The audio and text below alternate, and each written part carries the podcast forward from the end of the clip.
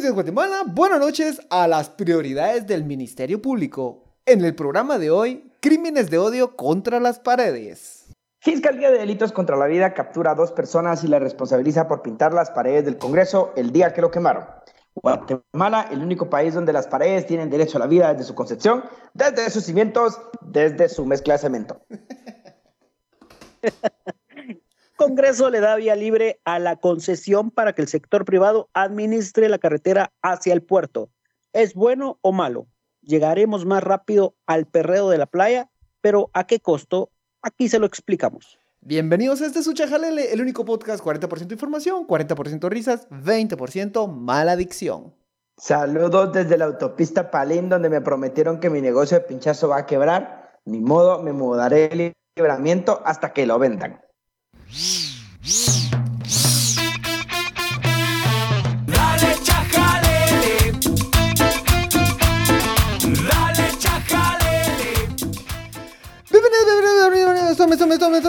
Este episodio número 78. Me acompañan una vez por semana estos jóvenes. Hoy sí traemos, tenemos ganas de improvisar. Tenemos dos, tres datos en la punta de la lengua y aquí le vamos a tirar barrio del fino. Me acompañan una vez por semana. encanta vos que, que el- nuestra, o sea, lo que nosotros mal llamamos improvisación es solo la, la excusa de no hacer un buen, un buen guion, ¿va? No, Está hombre. bien, está o sea, bien. vos le llamas no hacer buen guion, yo le llamo contenido orgánico. Me acompaña una vez por semana Luis Ángel Sass. Hola, hola, es, es chajaleando en vivo. Ajá, ajá.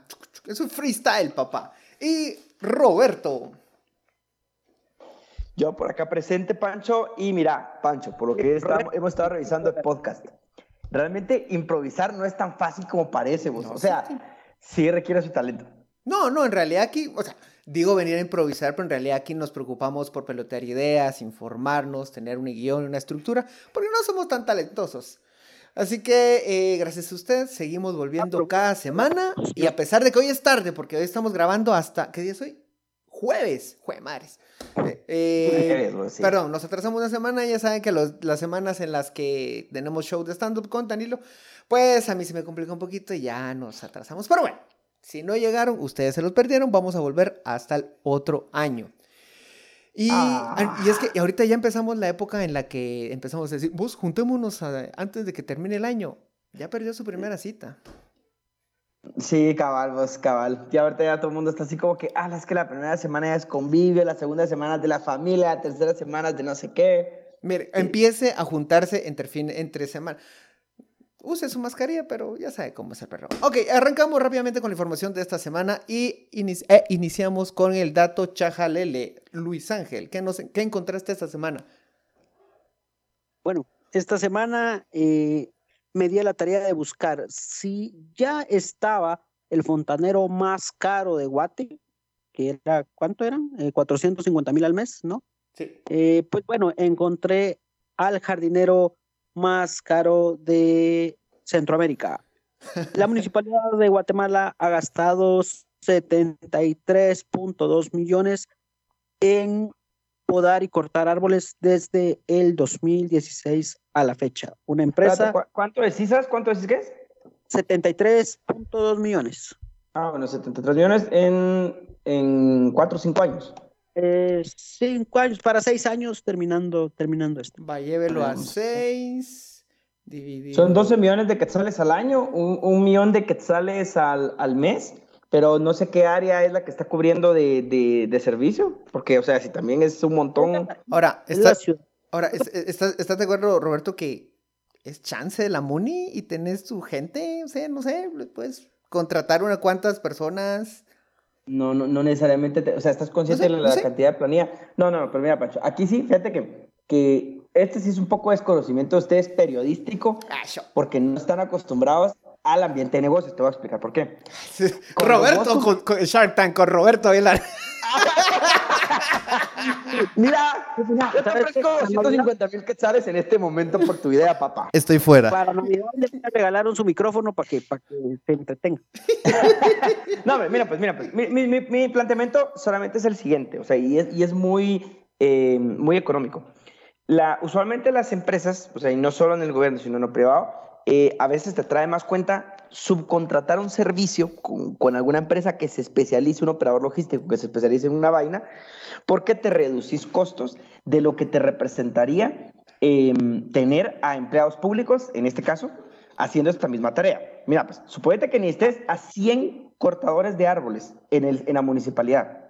Ahí van a estar con la MUNI, sujetos a pacto colectivo, sujetos a negociación colectiva, sujetos a todas las prestaciones del, del servicio civil que tenga la Municipalidad de Guatemala, etcétera. Es decir, personas caras. Mientras que si lo subcontratan con lo privado, lo que hace simplemente el Estado es tercerizar la miseria, porque entonces el Estado puede pagarle a una empresa para que una empresa explote a otras personas, les pague mal Ah, y de esa manera puedan tener el servicio más barato. Entonces, es, es un tema bien perverso, porque por un lado, es- estás, estás haciendo eficiente el gasto. Ya te tengo la respuesta. Y mira cómo te la voy a votar. Hasta el 2015, la municipalidad se hacía cargo de este trabajo. Desde el 2015, la planilla no ha bajado, ha aumentado. O sea, las personas que hacían esto siguen estando en la municipalidad. Las personas que se encargaban de esto No, no siguen sé. No sé, la si, no sé si investigaron. no, no, no sabes, por eso, por eso te atreves a, a- a- cuestionar lo que yo estoy diciendo. Y está bien, el desconocimiento es atrevido y te lo acepto. Eh, pues, ¿Dónde está la información? A ver, quiero ver, quiero ver la investigación de esas donde, donde está, donde revisaron que la planilla de las personas que lo hacían antes sigue ahí. Quiero verla. ¿Dónde está? Mira, estoy, estoy grabando un podcast, con mucho gusto después. en este momento, porque, digamos que es como- Pasamos. Va. Esa vaina no existe, gente. mira, A ver, yo- es más, eh, ¿sabes cuál fue mi primer trabajo? Cortar árboles. Vos estuviste en la nómina de la MUNI. No, no, no, Yo, yo ayudaba a un señor que, que, que estaba en, en la, en la nómina de la municipalidad. Eh, y después, obviamente, salió porque le traía más cuenta ir al sector privado porque, digamos, ya había aprendido a hacer ese, ese trabajo, que no, no es sencillo realmente. Pero el, el punto es ese, de que se terciarizan los servicios, pero no aligeran la planilla de la municipalidad. Entonces sigue teniendo, pues, mira, de, lo que yo veo es favorecer a alguien porque resulta que la persona, el representante, el representante legal de esta empresa, trabajó para la municipalidad justamente en el año cuando se le dio el servicio. Puede que tenga que ver, puede que no, pero ahí está el dato. Entonces tenemos dos posturas. Uno, por un lado, cuestiona la calidad del gasto público y cómo se adjudican los contratos. Y por otro, Roberto eh, promueve la tercerización de la miseria. Excelente. Pasamos al- el capitalismo. Yo no estoy promoviendo el capitalismo, solo lo explico y, digo, y señalo cómo funciona la tercerización, nada más. Qué vos, qué vos. En fin, ese no es, esta no es la información que traemos. Es- aquí nosotros se lo dejamos. Y si usted es jardinero o jardinera, coméntenos si dice que si le suena, si le saldrían los costos o no. Por favor, cuéntenos y queremos esa retroalimentación de ustedes. Pero pasando a la Sí, sí, información de último, esta no digo que, Va, sea, pues, que dale. sea sobrevalorado, yo solo doy los datos, que cada quien diga si está bien o está mal. Va. Detenciones por el día que se quemó el Congreso. Esta semana res- eh, se celebró. Ah, sí, se celebró, hace un poquito. El, una- el primer aniversario de la quema del Congreso. Uno está en contra de la violencia y todo eso, pero cuando vimos arder el Congreso, sí, sí salivamos un poquito. Sí, sí, sí se sintió No, yo sí no, Pancho, yo sí no, fíjate, o sea, Sí yo dan no ganas. ese- Ya tampoco me. No, mira, yo te voy a decir algo, yo te voy a decir qué es eso, Pancho. mi corazoncito es así como. mm, ay, qué lástima. Déjame, déjame decirte, déjame decirte qué es ese sentimiento. Ese sentimiento yo lo denomino pasivo-agresividad chairista. Ah, total. Eso es que esa Mara que nunca va a ser un bochinche en su vida, porque es demasiado blanco como para ser un bochinche, como la mayor parte de gente en Twitter, pero cuando ven ahorita que se quema el Congreso, ay, sí, es que sí da ganas, que no sé qué, solamente proyectando toda es que, su represión. ¿Sabes, sabes cómo, pasivo- sa- ¿Sabes cómo se siente cuando le dan un cachimbazo al bullying? Es como, "Mm, no crees, no estás en contra de la violencia. Para mí solo pintar una pared es tan estúpido como pintar una pared. Pinta-. No, no, no, no dice nada. vamos. La- lo que Una ocurrió- frase para, para, para- pintar una pared es como pintar una pared. Sí. No tiene ninguna relevancia, o sea, más allá de, de- de la catarsis que en este momento tenés. ¿no? Ah, ahí hay un punto, de, de- ahí hay mucho que debatir. pero Pongo el contexto y nos vamos al, al debate. Esta semana Nancy Cinto y Juan Monroy fueron capturados por eh, a petición de la Fiscalía de Delitos contra la Vida. Y usted hubiera dicho, lo- los descubrieron porque a ellos fueron los que quemaron el Congreso, destruyeron el patrimonio. Pues no, en realidad es, eh, los acusan de haber pintado las paredes del Congreso. Hicieron todo el operativo, llegaron a sus, a sus viviendas, confiscaron eh, prendas de vestir y celulares como parte de la acusación y los llevaron. Y eso hasta el momento ha sido toda la actuación del Ministerio Público un año después eh, de los hechos y queda completamente de lado las agresiones a, todas las personas que estaban eh, protestando ese día contra periodistas por parte de agentes de la Policía Nacional Civil. Y aquí me queda la duda, ¿por qué la Fiscalía de Delitos contra la Vida? No es como que, no sé, siento que se está saliendo un poquito de su rango, pero no sé qué les han contado. ¿Sabes? Bueno, primero que es, tengo entendido que es un equipo multidisciplinario de varias fiscalías. Entonces eh, se entendería ¿Vos un y por poco. qué, y por qué esas? O sea, ¿por qué meten a varias fiscalías y si es solo esa vaina? Porque en teoría los del Congreso pidieron, los diputados del Congreso pidieron, y entonces ya sabes que la fiscal le dice sí a los diputados a lo que ellos pidan, lo que ellos quieran. Entonces armó un grupo nutrido de fiscales para investigar el caso. Lo interesante y que, mira vos, lo que te cuenta la gente de, de- dentro del MP, tanto a otros compañeros periodistas, a uno que le dicen algunas, alguna información, es que, yo no sé si ustedes vieron, pero hace unos días salió la información en el diario El Periódico, que a la fiscal que coordinaba esta investigación, porque obviamente hay una fiscal que coordina esta investigación, la quitaron de la investigación. Eh, eso fue hace unos cuatro días, cinco días que salió la publicación. No se entendía mucho de por qué la quitaron, la trasladaron a otro lugar. Cuentan desde el MP, ya saben que, que hay gente que cuenta chismes de su trabajo, eh, que básicamente ella solicitó ya que se deducieran responsabilidad hacia los policías que eh, pues hicieron que dos jóvenes perdieran el ojo y golpearon a algunos periodistas que les quebraron su cámara y le quebraron la cabeza, pero estaba más en la disposición de llamar a estas personas que hicieron pintas más que capturarlos. Pero desde el MP dijeron no, aquí hay que actuar con más severidad y se solicitó la orden de captura.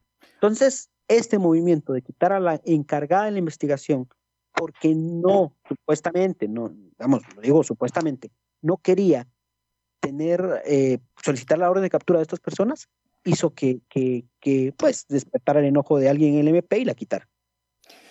A mí, a mí también me habían comentado algo muy, muy similar a eso, y es básicamente que movieron a, a la persona que ya estaba actuando en el sentido en el que no querían que actuara, los acuden, se la sacuden y envían a esta fiscalía en contra de, la, de los activistas que estaban protestando ese día. Y sí que Ahora son activistas, Pancho. Ahora son activistas. pues, pero, si, pero si fueran corruptos, serían corruptos, vamos. Porque ellos no son delincuentes, Pancho. Porque una cosa es pintar una pared y otra cosa es que te robes el dinero de Insibume, o le valores Insibume, que cobres a una, no sé, a unos constructores por, por una comisión. creo que- creo que estas- no eh, un- Eh, en- de, en hecho, esto lo, lo habíamos come- eh, comenzado el, el día que estuvimos hablando de las manifestaciones del Día de la Mujer. Y es que es una forma de poner el ojo en la agenda. Y si se recuerdan, en ese día, eh, el gran malestar, y nosotros estuvimos pendientes de todo ese día, ocurrió algo muy extraño. Y es que la furia se contagió. Se sentía el enojo de la gente, la molestia común. y De hecho, parecía una protesta común en 2015, pero ese día con mascarillas, porque ya estamos en pandemia. Y de pronto los ánimos empezaron a caldear. Recordate algo muy importante, dos cosas. Uno, que si bien la pinta de, de los monumentos, de paredes, incluso de negocios, es algo bastante común y bastante frecuente en estas protestas, quemar edificios y una semana después, buses no es algo realmente común en las protestas.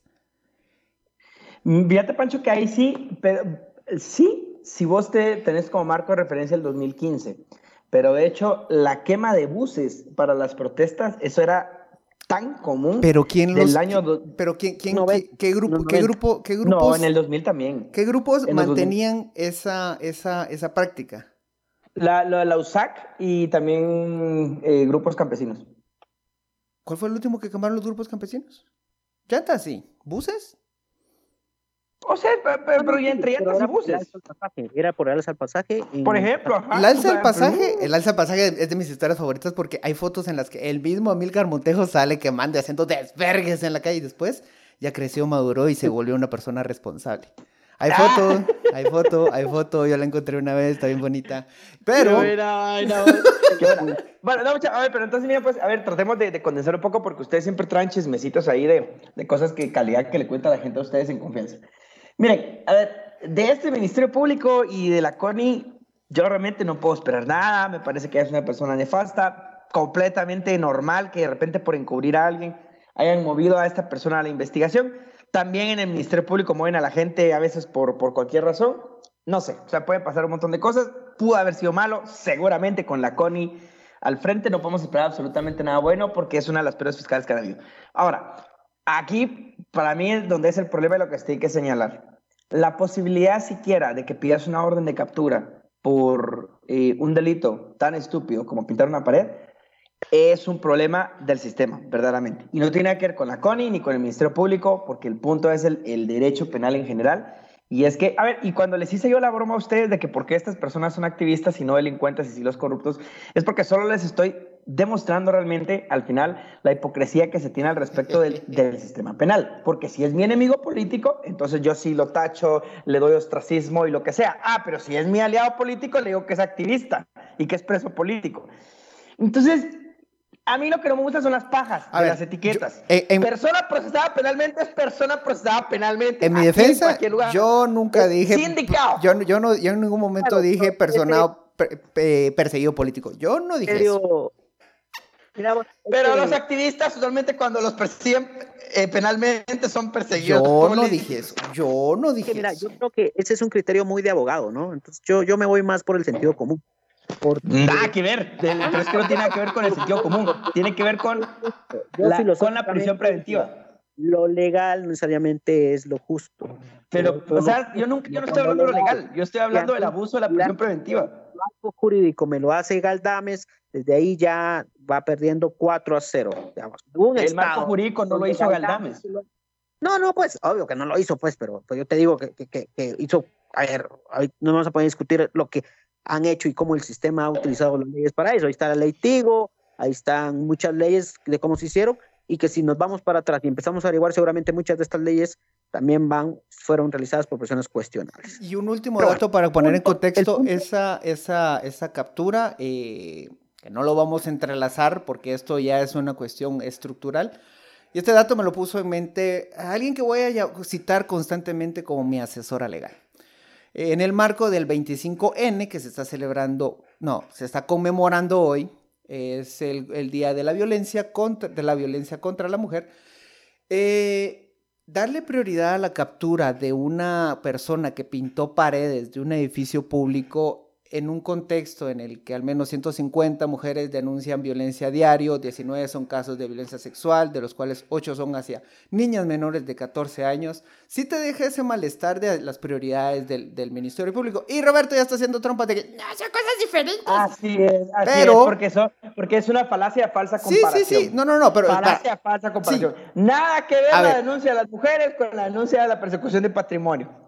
Nada que ver. Exacto, y, te- y- y ahí está rematando el punto. ¿Por qué una fiscalía de delitos contra la vida le está poniendo énfasis a un delito? ¿Por qué está consumiendo recursos para Eh, una, mira, una si cuestión de patrimonio? Ustedes conozcan, si ustedes conozcan, por ejemplo, alguna razón de, de, de sí turbia de por qué se haya pasado a la Fiscalía contra la Vida, hay muchos aspectos administrativos del quehacer del Ministerio Público que a veces desconocemos y que a veces es tan sencillo como algo, Pancho, como que, fíjate vos que está de vacaciones el fiscal encargado y entonces lo tenés que asignar a otra fiscalía y Bueno. la fiscalía que tiene libre es esta y por eso se lo dan. Digamos que eso es pensar que la fiscalía es una persona, en realidad son aparatos estatales complejos y que Consuelo Porras presume de tener presencia en todo el país.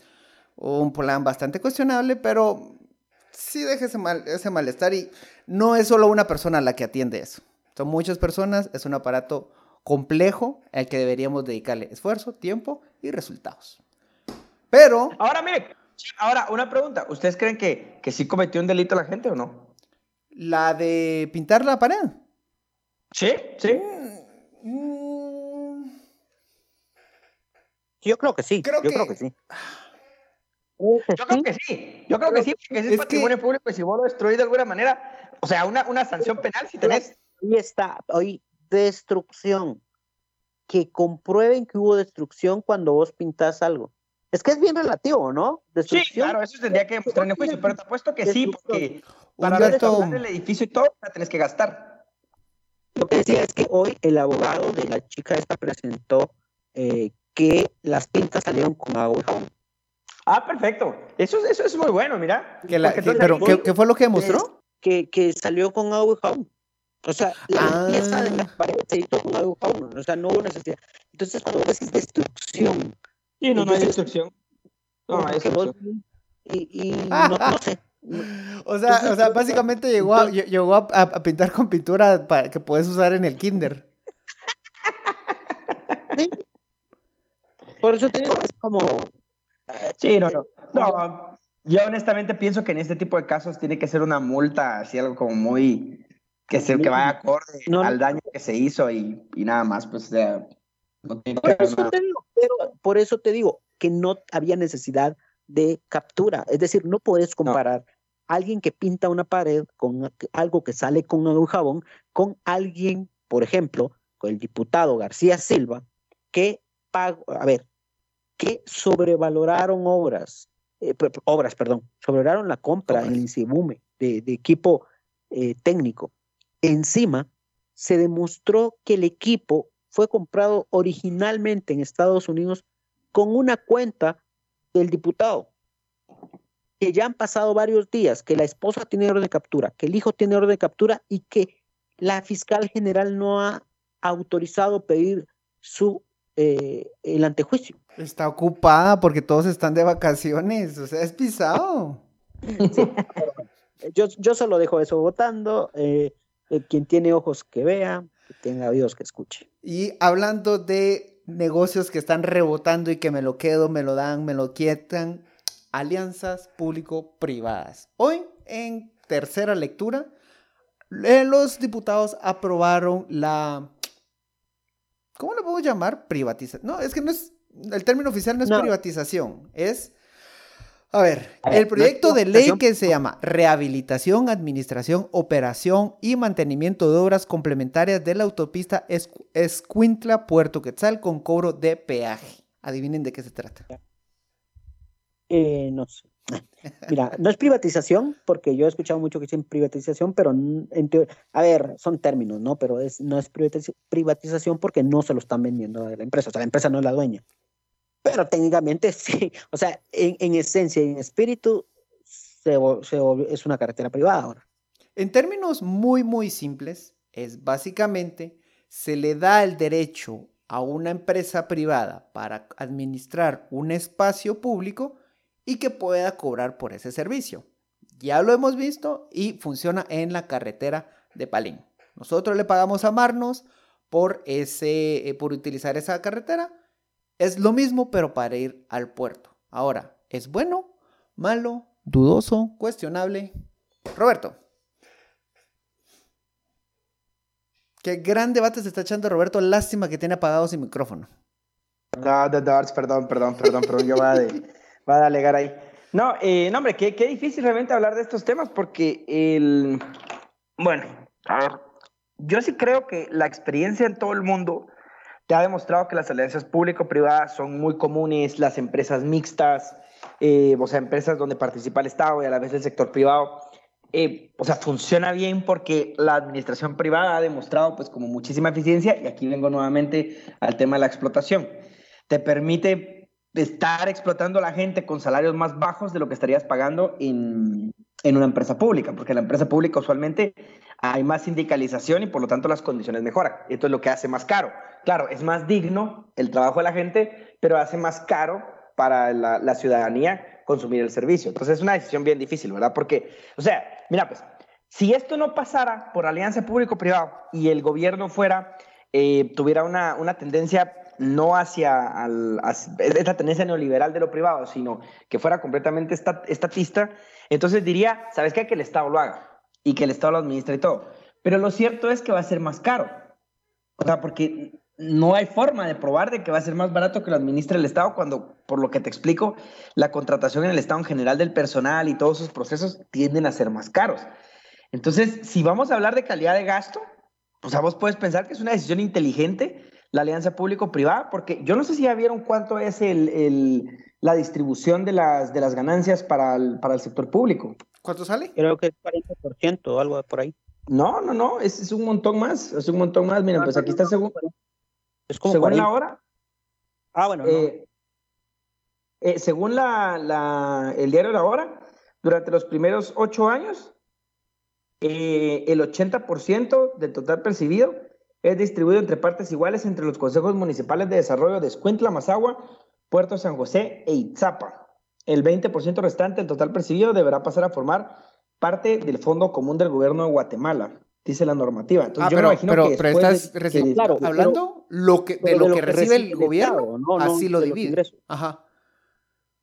Sí, correcto. Pero ¿cuánto Lo es? que me- ¿Cuánto, ¿Cuánto es el porcentaje que recibe el Estado del, que, del total? No, no de lo que, de lo del total.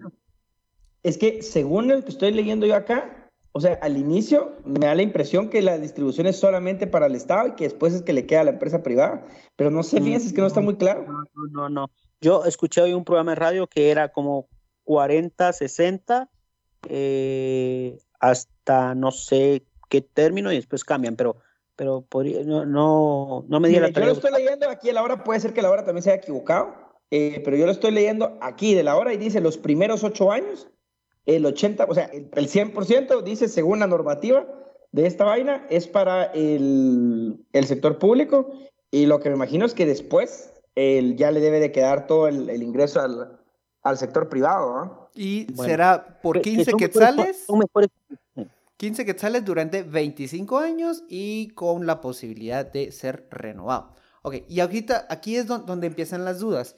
Hablando ya del sistema. ¿Estás de acuerdo en que una, la esencia de una alianza pública-privada es como poner que, que es un apoyo mutuo para crear una gran inversión? En este caso, la mayor inversión prácticamente ya la hizo todo el, eh, todo el Estado al momento de crear la carretera. Y le están pasando el mantenimiento y mejorar la calidad de la carretera al sector privado. Es decir, el, el Estado está aportando, ¿qué te puedo decir? El 80% de, de la obra. Y No, no sé si es el 80. estoy tirando un número al azar. Y entonces le estás creando todo el patrimonio a eso y después pasarlo a un sector eh, y las ganancias son privadas. Como el- la, la vieja confiable, ¿no? Socializar las pérdidas con el Estado, privatizar las ganancias. Entonces, y por otro lado, y quiero anotar esto, eh, pues digamos que uno se va a la playa, que se va al perreo y que nos vamos para el cumpleaños de Robert y chilero. Pagamos nuestros 15 quetzales y llegamos más rápido cómo se refleja eso en las en quienes recorren esa carretera a diario, quienes tienen menores ingresos económicos a diario, que tienen que pagar esto. O sea, también es un daño, pero daño no es la palabra, eh, también es un efecto colateral en lo local. ¿Cómo se administra eso? Si hay un descuento para locales, no sé, me quedan esas dudas. Sí, en, en la ley quedó que los hay tres comunidades por lo menos que, que no tienen otra vía de acceso más que esta autopista. O sea, es decir, para entrar a sus comunidades solo pueden hacerlo por, por esta carretera, no, no Ah, hay otra. ahí está complicado. Entonces, a ellos se les da un descuento del 75%. Descuento. Yo escuché también. Sí, sí, descuento del 75%. Pero el criterio que ellos decían, porque, porque lo decían en un programa, que, es, que bueno, básicamente un cocode decía, vea, ellos pueden decir que nos están dando un descuento del 75%, pero realmente nosotros eh, no pagamos absolutamente nada. Es decir, que me da un descuento, igual le estoy gastando. Claro, Y- claro, es un golpe directo a la, a la bolsa. y ellos, digamos que es como que, que, que salen y entran de su comunidad de manera constante, ¿no? Porque, porque tienen que ir a, a otros pueblos, eh, salir de a, a Escuintla. Entonces, En teoría va a haber como unas carreteras después, pero ahorita no. Entonces ellos van a tener ese gasto. Entonces, eh, ahí es el problema, eh, que para ellos, pues, Caso aparte sí. es el aero- aerómetro, aeródromo, aero- ¿cómo es? Ah, aerómetro. ae- no, hombre, no es aerómetro. Ah, aerómetro, así. El aerómetro que va a conectar Misco con Guatemala. Eso sí es una inversión que no existe, que la empresa privada la va a tener que crear desde cero y es una ruta que no afecta a alguien si no la puedes utilizar. A mí lo que más... eso- esto todavía no está aprobado, apenas se quedó creo que en primera lectura. A mí lo que me da risa es que si hay asaltos ahí va a ser el asalto más incómodo de la historia. Te ponen en cinco minutos y te tenés que, que- te, te tenés que esperar a que termine el- la ruta para que se baje el caco. ¿va? Va, pero mira, Pancho, el asalto, el, el asalto, el asalto. Todavía, va, te lo aguantás. Pero la pelea con tu novia, vos, que, que, empecé, que te peleaste y cortaste al inicio del, del- de la vaina esa. No, ahora, mira, no, mucha, pero solo yo quiero regresar al tema de las alianzas público-privadas porque también tenemos que tratar como a veces de, de dar posturas como políticas muy claras. Mi punto con las, con las alianzas público-privadas es que, para empezar, hay que salir de esa dicotomía de falsa dicotomía de derecha e izquierda o de que son buenas o son malas, las alianzas público-privadas existen, son nada más, es como la gente ridícula de, es que si el tiempo parcial existe o no existe, el tiempo parcial siempre ha existido, o sea, te guste o no. Igual es la alianza público-privada, siempre ha existido. Creo que el problema, y eso tiene que ver con la clase política que hace estas negociaciones, por supuesto, es que siempre el Estado sale como un gran pendejo, porque fíjate que si son 25 años, yo ahora revisé por lo de la hora, y sí, creo que solo 8 años recibe el, el Estado y después el resto de años eh, le queda directamente a la empresa privada de puras ganancias. Lo que pasa es que el Estado debería participar en acciones. realmente en este Exacto, proyecto. exacto. Ahí y, participar de las utilidades durante toda la vida del proyecto. Y así está bien que se concesionen, que se privaticen las vainas, por supuesto. A la gente que vive por ahí, todas esas comunidades, yo sí creo que se les tendría que dar paso, o sea, tener, tener que crear algún procedimiento para que la gente se pueda identificar de manera fácil y, y puedan usarlo sin, sin, sin ese cobro. Pues ahora, así Yo como a nosotros que vamos al puerto, que nos cobren, man. Ya, pues yo sí tengo una propuesta también. Debe- debería también abrirse eh, a cooperativas locales o eh, inversionistas locales que también pudiesen aportar y tener réditos de ese negocio que al final de cuentas, eh, si ahí es la carretera, allí debería quedarse parte del dinero, como una especie de socio local eh, minoritario eh, y que aporten un dinero, ¿no? Y- Es decir, la verdad que- para el- el- y la verdad que se podría, ¿va? Porque, o sea, solo es un esquema realmente accionario y, y, o sea, y, y sacas como acciones a la, a la venta, o sea, porque participe la gente en la inversión. Eh, por supuesto tiene un riesgo, ¿va? Porque, Hay un yo banco, creo que... hay un banco que funciona justamente así, o debía funcionar así, y es que en realidad es, es la oportunidad de darle el espacio para que sean accionistas a esos grupos específicos, mujeres, comunidades indígenas, eh, pequeños empresarios, etcétera, etcétera, etcétera. Pero y para, hay, para ir cerrando, para ir cerrando la idea de que Roberto dijo, yo creo que, que sí son necesarias las alianzas público-privadas, creo que sí, pero como decías bien, que hubiese un porcentaje de acciones del Estado, como tiene eh, Medellín, los de Medellín, Colombia, que, que son accionistas, eh, la común, la que es, sí, comuna, ¿no? Eh, Comuna. el gobierno de El Medellín, gobierno local de Medellín, accionista aquí en la empresa eléctrica.